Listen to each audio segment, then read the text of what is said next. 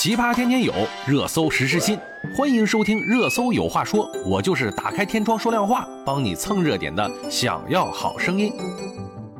陶虹从张庭夫妇那里分了四个多亿，我觉得不止吧。嘿嘿，网上查了一下铺天盖地的背景分析，看得我是头晕眼花。我们暂且先不谈那些听不懂的，我们就来聊一聊陶虹和他们的关系，他们是怎么赚到那么多钱的？陶虹和徐峥两口子啊，近几年的事业发展一直平平，没有什么特别亮眼的作品。这不跟好闺蜜一起投点钱做点事情，也是天经地义的嘛。卖一卖化妆品其实也没啥。今天网上就说了，张庭公司开年会，陶虹也去了，那当然呀。明星股东啊，又分了那么多钱，站台那还不是理所应当的吗？而且呀，四个多亿也只是账面上的。陶虹任高管和控股的公司有十几家，他们有没有和张庭的公司有业务往来呢？你敢说没有？孙悟空早把他们看透了。妖怪哪里跑？妖精隐藏的再好，也终究是用妖术蛊惑众生的。他们是如何施法的呢？他们啊，原本打了一手好的擦边球，也算是把自己洗脱的干净。海外公司控股，国内公司操作，所以大家要注意啊！现在的新闻都是张庭夫妇的公司涉嫌传销，并没有说张庭夫妇涉嫌传销啊。这里面文章可就大了，也只是侧面的说明。如果你说陶虹的公司涉嫌传销，那应该也没有什么问题。有问题又能怎么样呢？大家都以为他们要凉凉了，错，他们目前都好好的，因为他们的立案方向是行政立案，并非刑事立案。行政立案就是罚款倒闭喽，刑事才失去自由。但是，一旦涉及到违法，那么明星艺人的事业就算是到此为止。不过吧，他们也不太在乎所谓的明星艺人的头衔了。说难听的，都这么大岁数了，都过气儿了，怎么赚钱就怎么来吧，争那个名头有啥用呢？所以呀，张庭夫妇这不，二月十四日又成立了新公司，名字可以啊，叫做上海医生二科技有限公司，经营范围包括从事信息科技、计算机科技、网络科技领域内的开发、组织文化艺术交流活动的。但是从这些信息上看吧。这是要放弃线下拉人头的方式啊，改为线上微商了呀！真的是不得不佩服他们打的是一手好牌，各种规避，然后成功套现。这是有仙家在背后指点吧？不然怎么一生二，二生三，三生万物呢？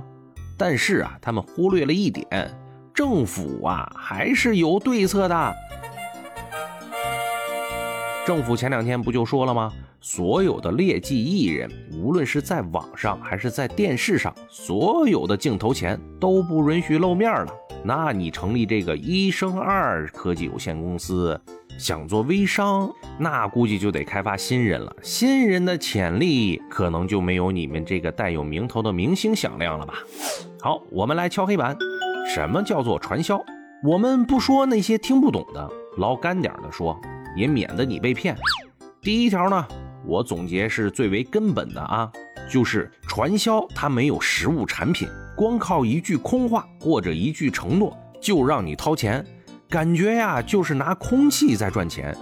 第二条，有没有实物产品无所谓，产品的质量也无所谓，主要是让你拉人头，人越多你就越赚钱，这种方式你也要小心了。第三条就是有层级结构。别管什么金银铜卡、黑钻、白金、黄金，还是至尊领航领奖，凡是金字塔结构的层级关系，而且层级高于三层，那很可能就是传销。第四条，如果以上三条通通满足，那就必须得是传销了。但是呢，传销处罚分为行政和刑事这两个区别特别的大。简单的说呢。